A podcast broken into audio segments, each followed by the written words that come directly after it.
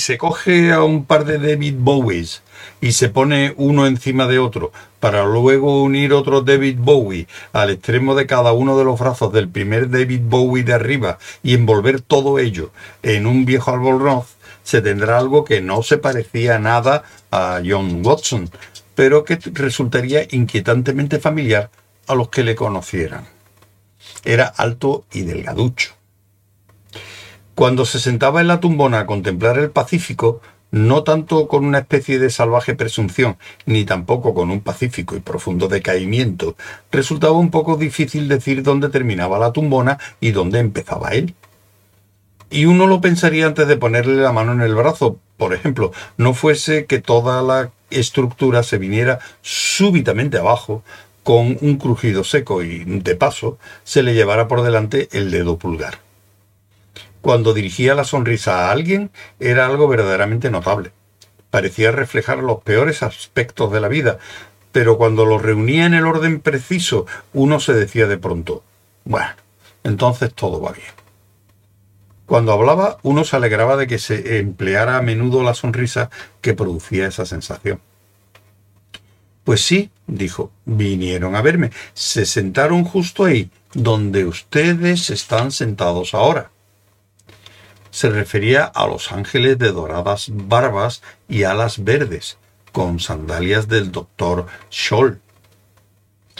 Comen nachos, que, según dicen, no encuentran en el sitio donde vienen. Beben mucha Coca-Cola y son maravillosos en un montón de cosas.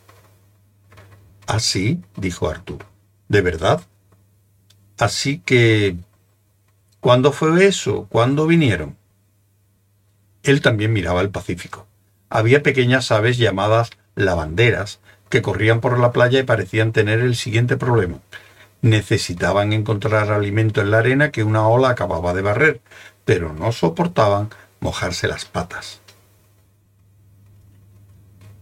Para solucionarlo, corrían con unos movimientos raros, como si los hubiera fabricado en Suiza alguien muy listo.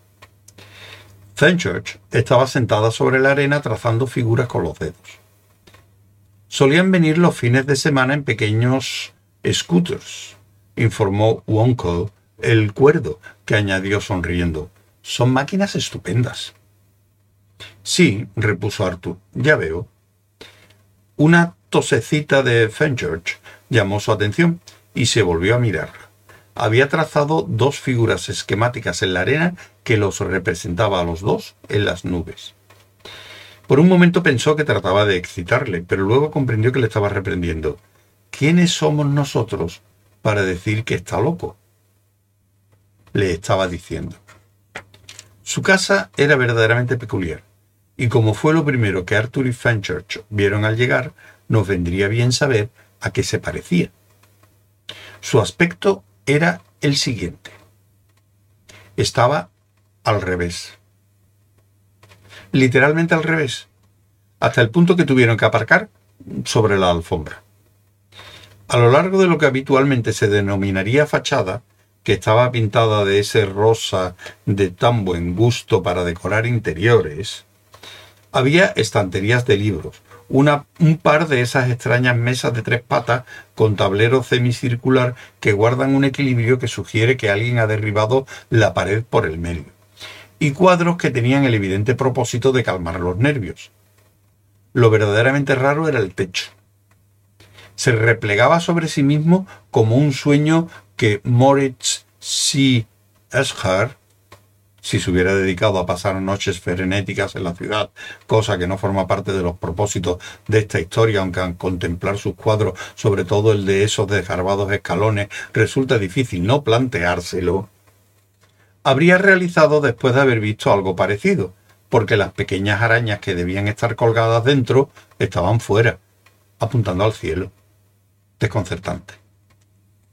El letrero de encima de la puerta principal decía pase al exterior, que es lo que nerviosos habían hecho. Dentro, claro está, era donde estaba el exterior. Ladrillo visto, ángulos bien perfilados, canalones en buen estado, un sendero en el jardín, un par de arbolitos y unas habitaciones que salían de allí.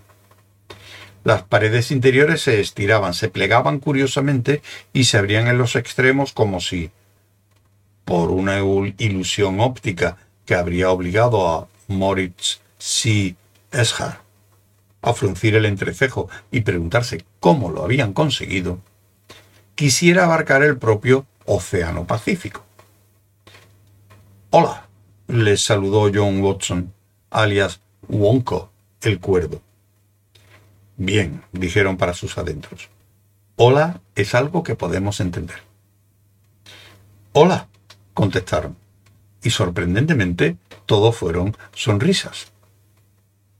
Durante un buen rato, Wonko, el cuerdo, mostró una curiosa reticencia a hablar de los delfines, dedicándose a dejar la mirada perdida y a decir se me ha olvidado siempre que salían a relucir, y a enseñarles orgullosamente todas las rarezas de la casa. Me gusta y me proporciona un curioso placer. Además, declaró, a nadie hace un daño que un buen óptico no pueda remediar. Les cayó simpático. Era abierto, tenía un aire cautivador y parecía capaz de burlarse de sí mismo antes de que nadie le tomara la delantera.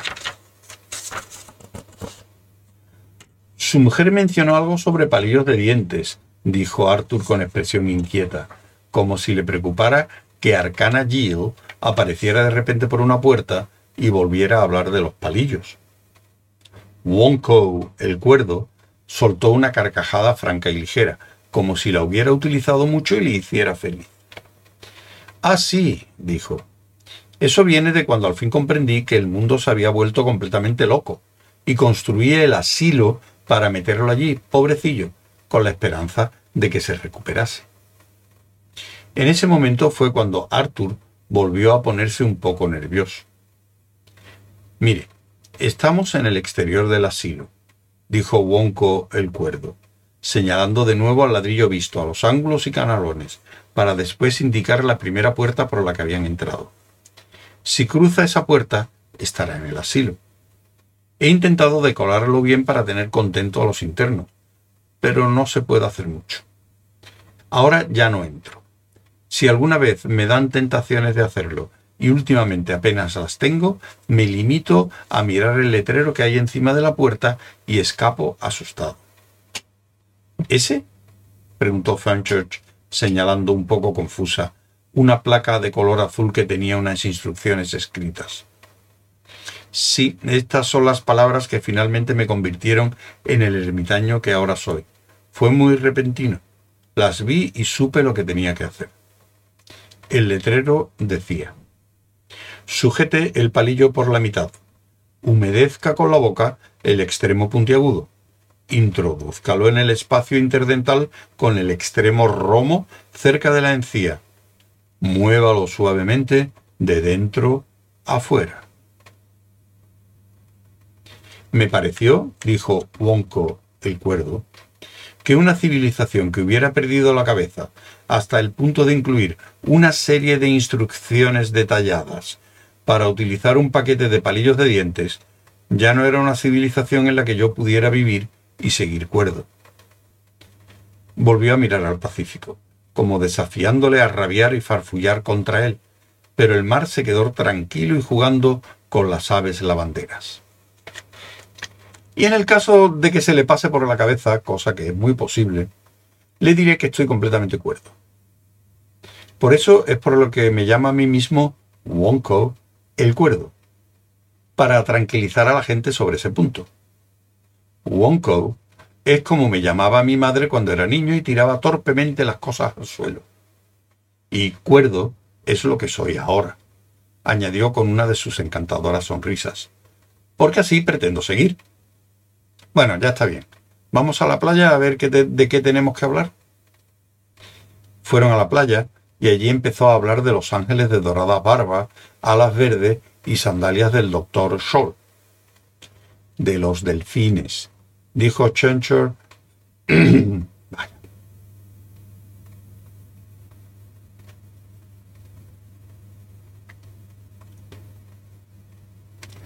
los delfines, dijo Fenchurch con voz queda y esperanzada. Les puedo enseñar las sandalias, sugirió Wonko el cuerdo. Me preguntaba, ¿usted sabe? ¿Quieren que les enseñe las sandalias? insistió Wonko el cuerdo. Las tengo. Voy a buscarlas. Son de la marca del doctor Scholl y los ángeles afirman que resultan especialmente adecuadas para el terreno en que tienen que trabajar. Dicen que tienen licencia para explotar una representación. Cuando les digo que no sé qué significa eso, contestan no, no lo sabes, y se echan a reír. Bueno, voy por ellas de todas formas. Cuando volvió adentro o afuera, depende de cómo se mire, Anton, Arthur y Fenchurch se miraron con expresión confusa y un tanto desesperada, para luego encogerse de hombro y dibujar caprichosas figuras en la arena. ¿Cómo están hoy tus pies? preguntó Arthur en voz baja. Muy bien. En la arena no me dan esa extraña sensación, ni en el agua.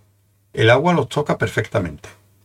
Solo que creo que este no es nuestro mundo se encogió de hombros.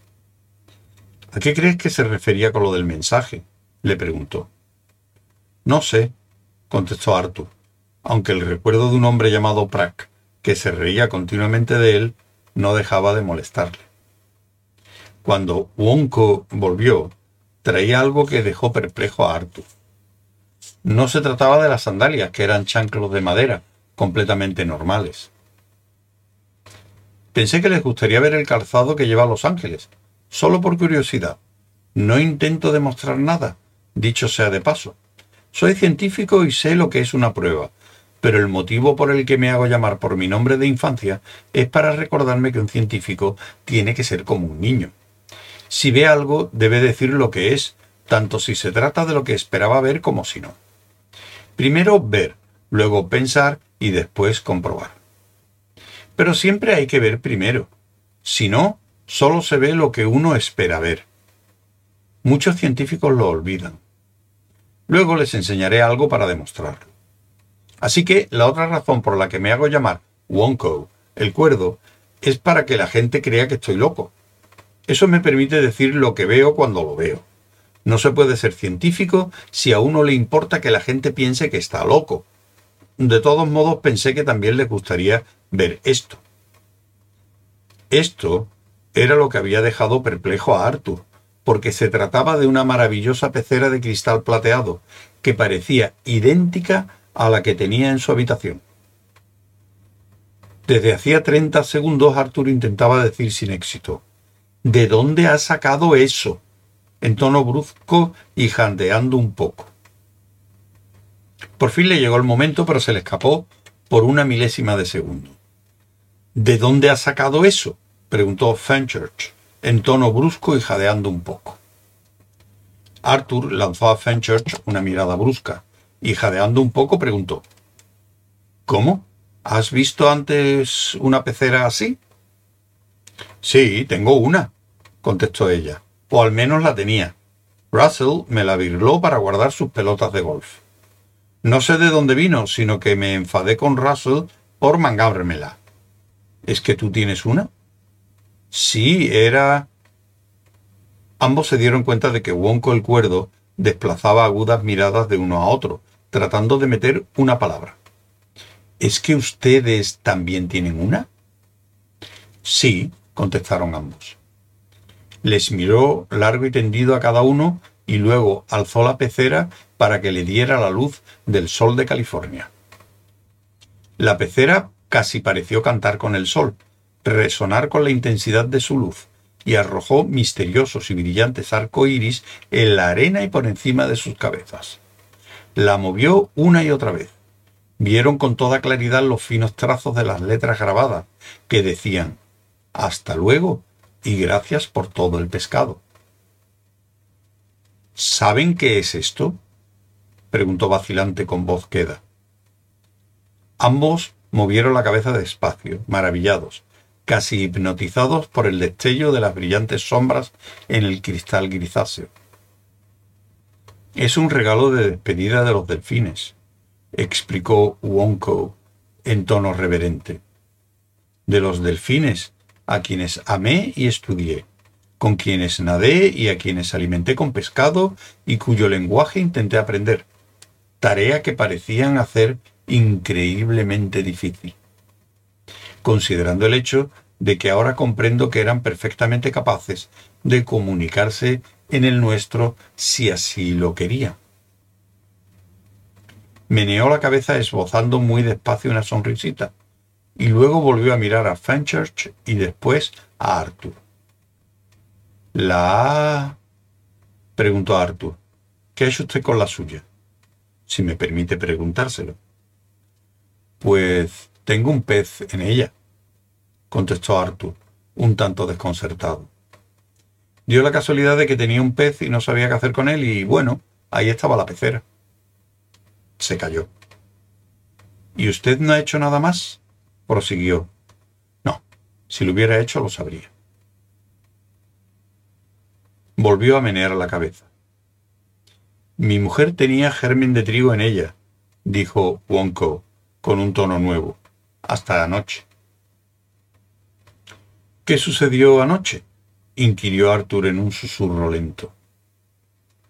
Nos quedamos sin germen de trigo, contestó Wonko en tono suave.